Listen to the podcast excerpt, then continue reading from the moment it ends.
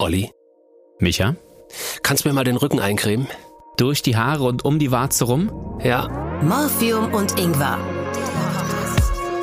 Der Gesundheitspodcast der AOK Rheinland-Hamburg. Gesund hören mit Olli Briesch und Michael Imhof. Willkommen zu einer neuen Folge Morphium und Ingwer mit Olli featuring Micha. Bitte nicht wundern, wir haben Sonnenbrillen auf, weil der sogenannte Winter ist ja quasi vorbei. Jetzt kommt immer öfter diese runde Scheibe wieder an den Himmel. Äh, diese, na, wie heißt das denn? Sonne. Sonne, genau. Und da fragt ihr euch wie jedes Jahr, welchen Lichtschutzfaktor nehme ich? Ist das UVA schlimmer als das UVB? Und wieso redet eigentlich keiner über UVC? Warum ist mein Hotelzimmerboden PVC? Habe ich was Falsches gebucht? Kann ich mich zweimal eincremen und dann doppelt so lange in der Sonne bleiben? Wie viel Sonnenmilch brauche ich überhaupt? Zwei Flaschen brauchst du. pro Urlaub, genau. Und ist wasserfest bei Sonnencreme auch wirklich wasserfest? Was bringt ein UV-Shirt? Und gibt es das auch in Ollis Größe? Ich hasse die Dinger, weil die zeichnen sich so ab am Bauch. Also ich habe ja, ihr wisst ja, ich habe ja Waschbrett, ne? aber das ist trotzdem so eng, die tragen so auf die Dinger. Man sieht die Rillen von deinem Waschbrettbauch. Echt Ne? uncool, ja. Und wie werde ich am schnellsten braun? Das ist, glaube ich, sowieso die Hautfrage, äh, die Hauptfrage. Wobei Hautfrage geht auch. Und mit braun meinen wir auch die kleinen Punkte auf eurer Haut, die ihr regelmäßig checken lassen solltet von eurer Hautärztin oder von eurem Hautarzt, um zu vermeiden, dass aus einem harmlosen Muttermal Hautkrebs wird. Heute bei Morphium und Ingwer. Diagnose Hautkrebs. Vor ungefähr zwei Jahren da habe ich in meinem Gesicht so eine auffällige Stelle entdeckt. So schützt ihr eure Haut. Es sollte auch ein UVA-Filter dabei sein. Das ist ganz, ganz wichtig. Abgelaufene Sonnenmilch. Morphium und Ingwer. Hautsache gesund. Ihr merkt es schon, diese Folge Morphium und Ingwer geht unter die Haut. Und bevor wir die erste Flasche Sonnenmilch hier öffnen, lasst uns beim Thema Hautkrebs bleiben, denn Hautkrebs gehört zu den häufigsten Krebserkrankungen in Deutschland. Jedes Jahr erkranken mehr als 260.000 Menschen neu an Hautkrebs. Etwa 30.000 davon an der besonders gefährlichen Form, dem schwarzen Hautkrebs. Bei Hautkrebs gilt das gleiche wie beim Fremdgehen. Je früher man es merkt, desto eher ist noch was zu retten. Denn die Haut ist mit fast zwei Quadratmetern unser größtes Organ. Olli, bei dir sind es vier Quadratmeter. Ich möchte nicht, dass der Eindruck entsteht, ich bin hier, ich, dass ich hier rolle. Sorry. Wie sehr kümmert ihr euch eigentlich um eure Haut? Klar, man kauft mal ein Cremchen, man geht auch mal duschen, aber wie oft geht ihr zum Beispiel zum Hautarzt, zum Screening? Screening hat da nichts mit Netflix zu tun, nicht verwechseln, sondern ein Hautarzt untersucht eure Muttermale auf bösartige Veränderungen. Das Krasse ist, jeder zehnte Deutsche lässt kein Hautkrebs-Screening machen, weil er Angst hat, der Arzt findet was. Das ist ja eigentlich schon paradox. Diese Angst werden wir euch nehmen mit einem Hautarzt, den wir eingeladen haben zu Morphium und Ingwer heute. Ihm werden wir jede noch so peinliche Frage stellen. Passend zum Sonnenbrand kann er ruhig rot werden. Und um euch mal zu zeigen, wie harmlos so ein Screening ist beim Hautarzt, habe ich eins machen lassen. Boah, du bist so mutig. Ja. Morphium und Ingwer. Zusatzleistung. Wie läuft so eine Untersuchung ab? Ich war bei Dr. Julia Hölker in Köln. Guten Tag. So, ich bin bereit, stehe quasi nackt vor Ihnen bis auf die Unterhose. Wie wirkt meine Haut auf Sie? Ist schon auch wie bei einem 14-Jährigen, oder? Äh, Sie sind Hauttyp 2. Das bedeutet, dass Sie äh, ein hellerer Hauttyp sind mit äh, dunkelblonden Haaren. Äh, ich nehme an, dass Sie eine Bräunungszeit haben von circa Viertelstunde bis 30 Minuten, wenn Sie in der prallen Sonne sind. Also ich finde, man sieht Ihre Haut an, was in der Sonne war und was nicht in der Sonne war. Sie hatten äh, T-Shirts an. Gut, das hätte ich dir jetzt auch sagen können, dass du ein T-Shirt anhattest, also außen braun, innen weiß, da muss man kein Arzt sein. Ja, da passiert auch mehr. Da gibt ja erstmal, es gibt erstmal eine Anamnese, das heißt, äh, da wird geschaut, ob ihr Fälle von Hautkrebs in der Familie hattet. Ne? Wenn es dumm läuft, erfahrt ihr, hey, ich bin adoptiert. So, dann schauen wir uns mal äh, meinen Körper an. Ja, also ich mache das so, dass ich einmal im Stehen und einmal im Liegen von vorne und von hinten schaue, äh, mir die Kopfhaut ganz gut anschaue, das Gesicht sehr genau, die Schleimhäute auch, die Lippen, die Nase, die Augen, Ober- und Unterlidkanten, weil sich gerade dort gerne der weiße Hautkrebs äh, manifestieren kann. Du merkst, es ist eine sehr intensive Untersuchung, deswegen, also schon mal mein Tipp ist, es schadet nicht, wenn man frisch geduscht kommt und mit einer Unterhose, die äh, vom gleichen Tag. Ja, oder vom halt die Badehose, ne, was man gerade da hat. Ja, also das ist schon, also das war so auch das Ding. Also es ist natürlich sehr gründlich und äh, ist auch ganz äh, kunstvoll, weil sie fängt dann irgendwann an, dich zu bemalen. Ich mag diese Kugelschreiberkreise, die sie auf meinen Körper malen. ähm, was fällt Ihnen wo auf? Also bei Ihnen jetzt an der rechten Schulter sehe ich eine hautfarbene Veränderung, die ist ein bisschen erhaben. Und gerade hier, die kann man mit dem Auflichtmikroskop gut von einem klassischen Muttermal ähm, unterscheiden. Es ist nämlich ein Alterswärtchen oder Basalzellpapillom und ist gutartig und darf da, darf da gerne bleiben und wird sich auch nie bösartig verändern was sie da entdeckt hat. Kann ich das nochmal hören? Spul nochmal zurück. Es ist nämlich ein Alterswärtchen. Olli, du hast ein, du hast ein, ein Alterswärtchen. Ja, ich habe das gleiche Gefühl, hatte ich auch. Dann sitzt eine Ärztin vor dir. Jetzt hör doch mal auf. Ja. Da sitzt eine Ärztin vor Nein, dir. Ich wundere mich über das Wärtchen, ne? weil das ist ja schon größer. Das Wort ist einfach blöd. Ja, Alterswarze ist relativ, das geht nämlich mit 25 los. Ähm, an der linken Schulter haben Sie einen ähm, circa 1 cm großen Knoten, der ist rötlich und hier muss man an ein Basalzellkarzinom denken, sprich an einen weißen Hautkrebs, weswegen ich gerne eine Probebiopsie machen möchte. Biopsie ist jetzt was? Biopsie heißt, sie nimmt eine Hautprobe, also sie nimmt, sie trägt ein Stück Haut ab. Warum sagt sie das dann nicht? Weil sie Ärztin ist. Darf es noch ein bisschen mehr sein wie beim Metzger? Ich kann euch das jetzt nicht zeigen, weil ihr nicht hier sitzt, aber Micha kann ich zeigen, es, sieht schon äh, krass aus. Sieht aus wie so eine Insel, finde ich, ne? Wie eine Insel. Wenn man eine Landkarte hätte, es sieht ein bisschen aus wie äh, Sizilien, finde ich. Sardinien. Nee, ist eher wie Das ist doch Sardinien. Nee, es sieht aus wie Sizilien. Hier oben, die, das ist der Ätna hier oben. Ah, und das Rote ist die Lava. Ja, also Sizilien ist eine Idee. Ähm, ich glaube, ich habe solche Assoziationen im Laufe des Tages gar nicht. Wie werden wir die Proben jetzt entnehmen? Wir machen eine kleine lokale Betäubung, tragen oberflächlich von der Haut ähm, eine Hautbiopsie ab, schicken sie ein, kriegen nach einer knappen Woche das Ergebnis. Wer macht das? Wer macht die Untersuchung? Kleine Teile von ihnen werden einmal durch Deutschland verschickt und landen beim Pathologen. Mega. Kannst du als Leiche beim Tatort mitspielen. Genau. Okay, was untersuchen wir zuerst? Die Wasserleiche oder die Teile vom Briesch? Was ist rausgekommen? Das äh, erfahrt ihr später hier im Podcast, was genau das Ergebnis war und vor allem, wie sie es mir verkündet hat. Morphium und Ingwer. Zusatzleistung. Was hier die Ärztin mir noch gesagt hat, ist, dass sie das jetzt merkt, dass jetzt so die äh, Kinder der 80er Jahre zu ihr in die Praxis kommen, weil, äh, falls ihr euch erinnert, je nachdem wie alt ihr seid, früher gab es da mal, hey, ich habe Delial 4 oder Delial 8 als Sonnencreme. Also da hat quasi die, die Mutter irgendwie mal 1984 eine Creme gekauft. Zur Kommunion? Richtig.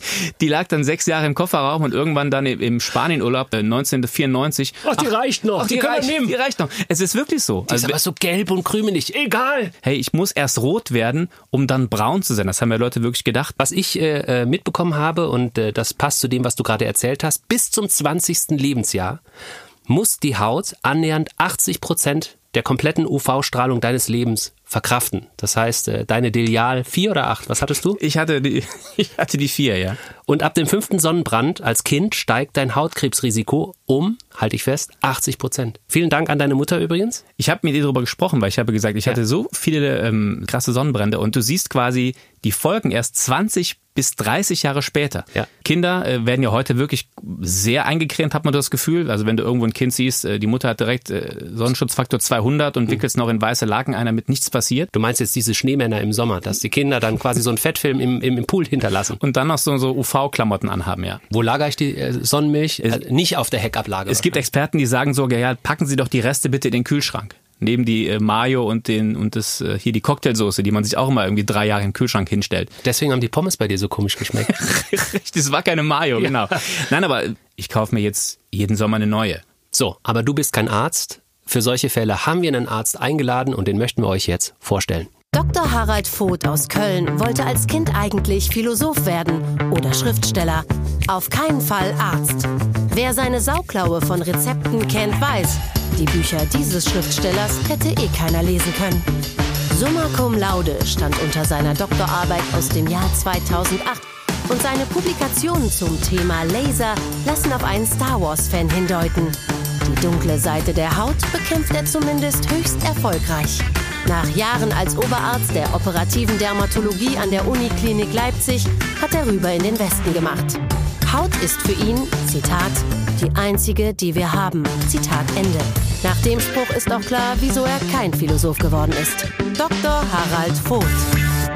Herzlich willkommen, Dr. Harald Voth. Ja, vielen Dank. Ich freue mich, dass ich heute bei Ihnen bin. Bei uns in der Dermatologe quasi. Ganz genau. Haben Ja. Sie Ihren, Ihre Sonnencreme auch im Kühlschrank neben dem Rotwein stehen? Oder? Ähm, leider nicht. Ich kriege ja immer dann auch von äh, diversen Pharmavertretern neue Pröbchen dann äh, sozusagen zugesteckt. Ne? Und äh, insofern ähm, habe ich dann immer auch eine neue Tube dann auch da, die ich dann anbrechen kann. Man merkt auf jeden Fall, dass Olli kein Weintrinker ist, weil er hat den Rotwein im Kühlschrank stehen. ja, genau. Stimmt. ja. Äh, und wir haben auch darüber gesprochen, wie die Mama von Olli, äh, als er klein war,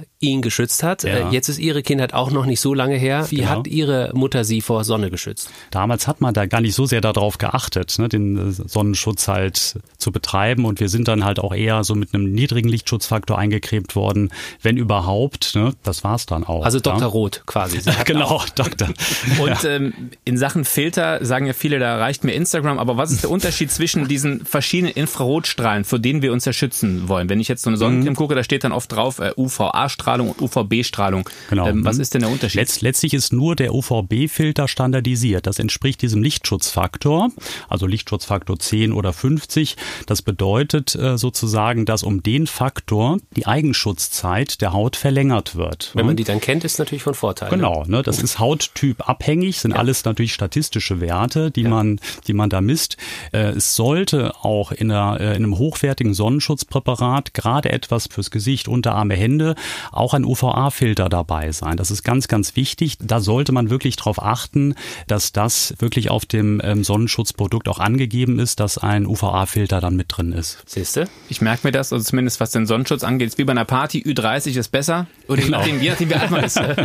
Absolut. Ähm, ich habe gehört, dass verschiedene UV-Filter unter Verdacht stehen, hormonell zu wirken, dass zum Beispiel dann draufsteht, Schwangere oder kleine Kinder äh, müssen irgendwie aufpassen oder sollen lieber auf diese mineralischen Sonnencremes gehen. Ist das, richtig? Das ist in der Tat so. Da gibt's, äh, ich sag mal, viele verschiedene Studien und Aussagen. Das bezieht sich vor allen Dingen auf die chemischen Filter. Wenn man ganz auf Nummer sicher gehen will, auch gerade bei Kindern, dann ist man mit einem mineralischen Sonnenschutz sicherlich dann besser aufgestellt. Es hat nur den Nachteil, dass man dann äh, so ein bisschen aussieht wie eine weiße Wand. Ja, So wie Die- Australier immer aussehen im Genau, Urlaub. genau. Ne? Die, Sieht die mich dann aber auch ohne Filter so aus. Genau, ja. Was, das heißt ja immer, ja, möglichst wenig in die Sonne gehen, wobei Ja. Ich immer denke, man, der Mensch oder der Körper braucht ja auch Sonne. Um einen ausreichenden Vitamin D3-Spiegel als Erwachsener zu haben, reicht es vollkommen aus, wenn man sich so zwei bis dreimal pro Woche so zehn Minuten der Sonne dann aussetzt, Gesicht, Unterarme. Ähm, das muss auch nicht jetzt die pralle Mittagssonne sein, das kann auch morgens sein. Also meine Fahrt zur Arbeit mit dem Fahrrad zum Beispiel reicht da vollkommen aus. Damit Sie Und glücklich sind. Damit genau zumindest mein Vitamin D-Spiegel dann im richtigen Bereich ist. Ähm, was ist mit Leuten, die tätowiert sind? Schützt ein Arschgeweih vor Sonnenbrand? Ähm, ja, es, ist, es sind viele Leute. Ja, die, Genau, ja klar, genau. Nee, absolut. Ähm, Nein, kann man, kann man jetzt so nicht sagen. Ein guter Tätowierer sollte ohnehin darauf achten, dass er Muttermale nicht übertätowiert hat. Das sollte man natürlich nicht machen, weil sich diese Muttermale der Untersuchung komplett entziehen. Die kann ich überhaupt nicht mehr beurteilen. Da sieht man das Pigmentnetz nicht, da kann sich alles dann drunter verbergen. Die junge Frau muss ich einschicken. Ist irgendwas. Ja. Ich habe noch ein paar ganz einfache Fragen, Ja. gerade für die Hörer und Hörerinnen von Olli, damit man einfach mal mit so ein paar Ammenmärchen aufräumt. Wenn ich mich eincreme, zum Beispiel mit Lichtschutzfaktor 30, dann kann ich ja um den Faktor 30 erhöht in der Sonne bleiben. Genau. So, jetzt sagen wir jetzt mal, ich kann eine Stunde in der Sonne bleiben. Wenn ich mich nach 50 Minuten nochmal eincreme, kann ich dann nochmal eine Stunde länger bleiben? Nein, also das, das ist natürlich ein absoluter Trugschluss. Ähm, auch bei einem sehr hohen Lichtschutzfaktor, 50 plus, kommt immer noch UV-Strahlung an die Haut. Ne? Und man sollte dann nicht die Maximalzeiten dann ausreizen. Es gibt ja Leute, die so eine, äh, die das so äh, abstufen über den Sommer. Ich fange mit 50 an, dann gehe ich Ja. auf schon, dann gehen, das ist ja so. Ihr Ja, lacht. ich bin braun, Ja. jetzt geht doch 30. dann gehe ich auf 30 und dann ja am Ende, ich mache dann äh, Olivenöl, um sich einzureiben. Ja, ja. Ist das Quatsch? Tatsächlich ist es so, dass natürlich gebräunte Haut nicht so sonnenempfindlich ist wie ungebräunte Haut. Gerade so bei dem mitteleuropäischen Hauttyp 2 ist das tatsächlich sehr sinnvoll, dass man sich erstmal mit dem hohen Lichtschutzfaktor eincremt. Meine Empfehlung wäre natürlich auch dabei zu bleiben, dann den ganzen Sommer, aber ich, Man, man wird ja trotzdem braun, ne? Man, man wird trotzdem braun und die äh, Bräune, die hält auch länger, ne, als äh, wenn, wenn man sich verbrennt. und Sie sagen, Kleidung schützt äh, vor In der Sonne Tat, tatsächlich ja. besser. Ich meine, Olli war ja Mr. Wett-T-Shirt 1982. Ja. Mhm. Äh, reicht Kaum da, zu glauben. Im Rio, ja, genau, Rio Club in, in der Costa del Ja. Sol, ja. Das reicht da also ein normales T-Shirt schon aus? Absolut. Ein Baumwoll-T-Shirt wäre ungefähr so mit einem Lichtschutzfaktor 20 bis 30 dann zu vergleichen. Ja, also als grobe Faustregel, je dichter und je dunkler ein Stoff ist, umso mehr UV-Strahlung wird absorbiert. Ne? Das heißt, sehr helle und sehr leichte oder durchlässige Kleidung lassen natürlich auch mehr UV-Strahlung durch. Wasserfeste Sonnenmilch. Ist wirklich wasserfest oder sollte ich nach dem Baden dann trotzdem nochmal, komm, den Rest der Packung auch noch drauf? Grundsätzlich, ne, nach jedem äh, Bad ähm, oder nach jeder schweißtreibenden Tätigkeit äh, sollte man sich dann auch nochmal eincremen, ne, weil doch relativ viel davon dann verloren geht. Ein Esslöffel Sonnenmilch für ein zweijähriges Kind. Also meine Kinder müssen Ja. sich nach einem halben Esslöffel immer schon übergeben. Wie viel creme ich aufs Kind? Genau, das ist auch so ein grundsätzliches Missverständnis, dass man die Sonnencreme natürlich jetzt nicht essen soll, ne, sondern auf den Körper dann schmieren soll. Und die allgemeinen Empfehlungen sagen, dass man 30 bis 40 Milliliter für einen Erwachsenen, ne, und das sind so, ja, schon so drei bis vier Esslöffel dann. eine die man Espressotasse eigentlich voll. muss, ne? Das ist relativ viel, ne, und das zeigt auch, dass wir so in unserem normalen äh, Alltags- und Urlaubsverhalten uns eigentlich ähm, nicht, äh, nicht dick, dick genug eincremen, dass wir eigentlich immer zu wenig nehmen. Jetzt haben wir ja sehr viel über Sonnenschutz geredet und wenn Sie Menschen untersuchen, geht es ja oft darum, wie hat sich ein Muttermal verändert und viele sagen, ah, ich habe jetzt ein Muttermal im Gesicht, da sieht gar nicht so schön aus. Wir wollen euch jetzt eine Frau vorstellen, die hat jahrelang unter ihren Muttermalen gelitten. Sie hat nämlich den Körper übersät davon und sie hat in der Schule sehr darunter gelitten. Mittlerweile modelt sie und motiviert andere über Instagram zu ihrem Körper zu stehen und ihr lernt sie jetzt kennen. Hallo Marika. Hallo Olli, hallo Micha. So, jetzt sitzen wir hier in einem Podcast. Äh, man sieht dich nicht. Beschreib dich doch einfach mal. Wenn man sich das jetzt bildlich vorstellen möchte, ähm, es sieht ungefähr so aus wie ein Chocolate Chip Cookie. also quasi eine hellhäutige Person mit ganz, ganz vielen dunklen Pigmentflecken drauf. Hast du deine Muttermale eigentlich gezählt? Gibt es da so eine konkrete Zahl, die du, die du weißt? Tatsächlich äh, wurde unzählige Male versucht, meine Pigmentflecken zu zählen. Wir sind allerdings immer am Arm schon gescheitert und ich kann mich erinnern, dass wir irgendwie bei der Zahl 500 angelangt sind. Ich wüsste nicht mal, ob ich bis dahin zählen wollen würde. So schön das jetzt ist, dass du gefeiert wirst als Model wegen deiner Muttermale, so schlimm war die Schulzeit und deine Kindheit. Wie schlimm war das? Meine Kindheit und Jugend war tatsächlich alles andere als schön und es war sehr von sowohl körperlicher als auch seelischer Gewalt geprägt. Und ähm, man könnte jetzt sehr, sehr, sehr viele Situationen hier erzählen, wie ich verprügelt wurde, beleidigt wurde und es teilweise gar nicht ins Klassenzimmer geschafft habe. Ja, das war alles andere als schön und man ist doch froh, das geschafft zu haben und das ganz weit hinter sich liegen zu haben. Was empfiehlst du denn jungen Leuten, die sehr, sehr viele Muttermale haben und äh, damit hadern, die ihre Sommersprossen, wie ich zum Beispiel, ganz schrecklich finden, ähm, damit Nicht nur du, Olli. damit umzugehen? Also was, was rätst du? ähm, einfach so sein, wie man ist. Es ist heutzutage ein Trend, Sommersprossen zu haben. Die werden sogar extra tätowiert bei einigen Leuten. Wie man darauf kommt, weiß ich jetzt auch nicht.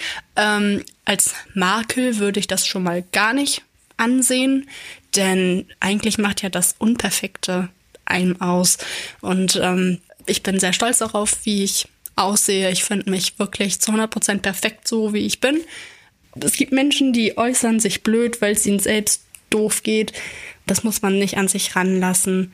Und ich habe sehr viele Menschen kennengelernt, die einfach die Unterschiede feiern, anstatt sie zu verurteilen. Und das macht das Leben um so einiges einfacher und schöner. Wenn du dann zu so einer Untersuchung gehst zum Hautarzt, wie lange dauert das eigentlich? Bist du da den ganzen Tag oder? 8 bis 18 Uhr. Man würde sich jetzt vorstellen, dass ich da sehr, sehr, sehr lange sitze. Tatsächlich verweile ich aber beim Dermatologen im Behandlungszimmer circa 10 Minuten. Das geht ganz schnell. Da sollte es jeder definitiv machen, denn Hautkrebs ist eine ganz, ganz böse, fiese Sache, die keiner freiwillig haben möchte.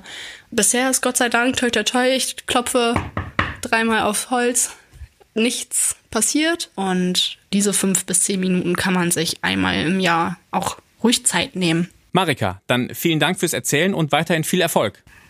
Dankeschön. Wo gibt's die Bilder zu sehen von Marika? Äh, Mary Nevus ist der Name bei Instagram, da könnt ihr sie finden und ihre Bilder angucken. Äh, Dr. Voth, Muttermale, haben die eigentlich irgendeine Funktion? Machen die einen Sinn? Gut, die Anzahl der Muttermale hängt natürlich auch ein bisschen mit dem Hauttyp zusammen. Ne? Und man sieht, dass gerade bei, bei den hellen Hauttypen diese Menschen sehr viele Muttermale haben. Je dunkler man wird, umso weniger äh, Muttermale sind das. Ne? Die Muttermale haben jetzt keine biologische Funktion. Gibt es auch Vatermale in Zeichen der Gender-Diskussion? Sind mir nicht bekannt. Wir gucken ja. uns die Muttermale ganz genau an. Bei Olli wurde ein Stückchen rausgeschnitten und zum Tatort geschickt, äh, äh, zum Pathologen. Ja. Was kam da eigentlich raus? Haben Sie Post bekommen? Ja, ich habe Post bekommen. An der linken Schulter war, wie wir besprochen hatten, war es, war es kein Basalzellkarzinom, sondern ähm, eine gutartige Veränderung. Und das ist in der, in, äh, am Ende ein Insektenstich, der sich äh, durch eine Fremdkörperreaktion verhärtet hat. Und am Unterschenkel ein Alterswertchen, so wie wir es angenommen hatten, und den Morbus Bone konnten wir ausschließen. Ja, also ich höre das ja gerne, ich kenne dich jetzt schon sehr lange. Mhm. Jede gutartige Veränderung bei dir ist ja äh, schon mal von Vorteil.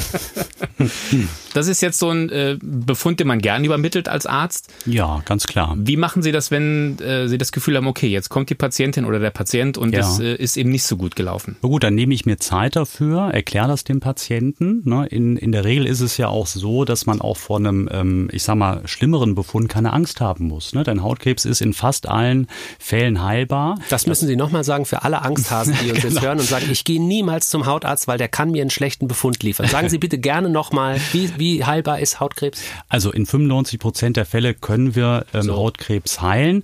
Es kommt auf die frühzeitige Erkennung an. Das ist das A und O. Wir haben vorhin bei meiner Untersuchung dieses Auflichtmikroskop genommen, was man, ja. wenn man beschreiben sollte, meine Oma hat sowas früher gehabt, um Zeitung zu lesen. Also eine große Lupe, um es mal zu sagen. Mhm. Das machen Sie auch. Ist das Standard oder äh, unterscheiden Sie dazwischen äh, ich nehme das und nehme das nicht? Wir nehmen das äh, in der Regel bei fast jeder Hautkrebsvorsorgeuntersuchung und man kann durch dieses Gerät ähm, die Feinstruktur der Muttermale sehr, sehr gut erkennen. In der Tat ist es so, dass äh, das Auflichtmikroskop ähm, in der äh, Leistung der gesetzlichen Krankenversicherung der Hautkrebsvorsorge ab 35 nicht mit eingeschlossen ist. Das heißt, es wäre eine Zusatzleistung, die der Patient dann selber bezahlen müsste. Ist das teuer? Das sind so 15 ähm, bis 22 Euro. Bei uns sind es 18 Euro zum Beispiel in der Praxis. Was okay, ja okay ist, also ja, wenn es um Hautkrebs was, geht. Genau, ja. ne, was absolut okay ist. Und es ist so, dass äh, viele der äh, großen gesetzlichen ähm, Krankenversicherer die Hautkrebsvorsorge seit vielen Jahren auch für junge Patienten anbieten. Die AOK beispielsweise schon ab dem 15. Lebensjahr. Und diese Patienten, die müssen nicht zusätzlich dafür bezahlen. Das heißt All-Inclusive-Urlaub, siehst du? Ja, AOK, All-Inclusive, genau. und zum Thema lustig, also sind Sie so ein Arzt, der sich den Mutter mal anguckt und sagt, ach guck mal, das sieht aus wie Sizilien zum Beispiel. Ja gut, das würde ich jetzt nicht machen, ne? aber nee. also wenn's äh, Jetzt haben wir äh, vieles darüber gehört, wie man sich schützen kann, doch trotzdem wird es den ein oder anderen geben, der zu den Neuerkrankungen gehört. Ihr lernt jetzt jemanden kennen bei uns im Podcast, ähm, Sie hatte genau das, was Sie eben beschrieben haben. Ah, da ist irgendwas in meinem Gesicht irgendwie, das ist komisch, ich gehe zum Arzt und äh, die Geschichte ist relativ langwierig geworden und die lernt sie jetzt bei uns kennen. Morphium und Ingwer. Diagnose? Du. Mein Name ist Linda, ich bin 39 und komme aus Hamburg. Vor ungefähr zwei Jahren, hm, da habe ich in meinem Gesicht so eine auffällige Stelle entdeckt. Mein Mann zum Beispiel hat mir gesagt, ach, das willst du dir ein, da ist nichts. Aber ich habe irgendwie gesehen, dass die Hautstelle anders war als der Rest meiner Haut. Das ist genau im Gesicht gewesen, zwischen Nase und Auge, also ziemlich nah am Auge sogar, also sehr prominent. Und ähm, war dann beim Arzt, der hat dann eine Hautprobe entnommen und da kam das Ergebnis dann zurück, dass es ein Basarzellkarzinom ist. Ja, erstmal war es natürlich ein Schock, weil damit war irgendwie klar, dass ähm, es muss entweder so eine lokale Chemo gemacht werden und oder eine OP. Ähm, Gesicht meiner jungen Frau. Ja, also ich habe mir natürlich schon äh, Gedanken gemacht, ähm, ob die Mimik hinterher so erhalten bleibt, ähm, wie, sie, wie sie vorher war. Die erste OP ähm, hat nicht den ganzen Tumor entfernt. Da sind irgendwie noch Ränder zurückgeblieben. Das heißt, es war klar, es muss nochmal eine zweite OP geben ja, das hat sich natürlich alles hingezogen und ich habe in der ganzen Zeit selber schon gemerkt, dass der Tumor eigentlich weiter gewachsen ist. Sie wirkte jetzt ja relativ geschockt, als sie die Diagnose vom Arzt erfahren hat. Mhm. Sie als Arzt, Sie sagten ja vorhin, der weiße Hautkrebs ist der doch recht gut heilbare. Also ja. Sie wären da noch entspannt gewesen? Ganz klar, ne? man, äh, man muss sich ja nachvollziehen, das ist eine junge Frau, es entsteht ein Defekt im Gesicht, das heißt äh, eine Narbe, die man später immer sehen wird. Und das ist die größte Belastung für den Patienten natürlich. Auf der anderen Seite ist es natürlich ein Krebs, an dem man nicht stirbt, ja? ähm, den man aber auch adäquat behandeln muss. Und die operative Versorgung, also das Rausschneiden, das ist die beste Behandlungsoption. So ging es weiter bei Linda. Ich habe eine Woche noch so ein riesen Pflaster im Gesicht ähm, und das sah ja ganz schrecklich aus. Ich hatte also das, die ganze Gesichtshälfte war grün und blau von Hämatomen natürlich durch diesen Eingriff. Ähm, ja, dann hatte ich natürlich halt noch diese Wunde, diese riesen Naht im Gesicht und äh, auch eine ganz krasse Schwellung. Und man hat auch schon direkt gesehen, dass die, ähm, ja, dass die Mimik asymmetrisch ist. Also die betroffene Gesichtshälfte, die ja, hing halt so ein bisschen runter. Ähm, muss ich erstmal schlucken. Und dann haben mich Leute auf der Straße angeglotzt. Danach war es eigentlich seltsamerweise relativ schnell vergessen. Ich hatte halt keine Schmerzen und ich habe selber vergessen, wenn ich nicht in den Spiegel geguckt habe, dass ich diese Narbe habe. Ja, ich bin dann auf jeden Fall relativ schnell wieder arbeiten gegangen, was glaube ich für meine Kollegen so ein bisschen seltsam war, weil ich halt noch super seltsam aussah. Und äh, ja, ich kann eigentlich nur allen anderen raten, sich auch immer äh, einzucremen mit einem hohen Lichtschutzfaktor und man bleibt halt gesund. Morphium und Ingwer. Diagnose? Du. So, damit habt ihr es geschafft, dass wieder nur noch jeder fünfte Deutsche zum Hautarzt geht, weil das ist ja jetzt wieder so, das ist ja quasi Worst Case. Aber letzten Endes, was ich schön fand an ihr, war, dass sie gesagt hat, Leute, jetzt geht's wieder nach vorne, mir geht's gut und bitte Schützt euch und vor allem lasst euch untersuchen. Das spielt Ihnen ja dann auch wieder in die Karten. Ganz klar. So, Achtung, Mördergag. Unser Dermatologe haut ab. Wegen Haut jetzt. Ja. Unsere Diagnose, wir müssen, glaube ich, nichts rausschneiden. Oder ein bisschen was vielleicht nur. Ja, genau, genau. Dr. Food, vielen, vielen Dank für den Besuch. Sehr gerne. Das war Morphium und Ingwer. Ihr könnt euch jetzt wieder auf die faule Haut legen. In zwei Wochen hören wir uns wieder mit einer ganz neuen Folge. Das hast du schön gesagt, Olli. Ich habe Gänsehaut. Dankeschön, Michael. Wir danken unserem Team. Danke Jenny Bischoff, Thomas Poppe, Till Scharschmidt, André Schall und Tobi Thomas. Danke, Olli. Danke, Micha. Das war Morphium und Ingwer. Ein ganz schön gesunder Podcast. Moderiert und produziert von Olli Briesch und Michael Imhof in Zusammenarbeit mit der AOK Rheinland-Hamburg, die Gesundheitskasse. Du hast noch Fragen zum Thema Gesundheit? Klick auf vigo.de slash morphium-ingwer. Dort findest du auch Infos von den Gesundheitsexperten der AOK. Olli und Micha freuen sich mega über positive Bewertungen, viele Sterne oder Kommentare. Das pusht ihr Ego. Also tu ihnen den Gefallen. Abonniere ihren Podcast und sei gespannt auf die nächste Dosis Morphium und Ingwer.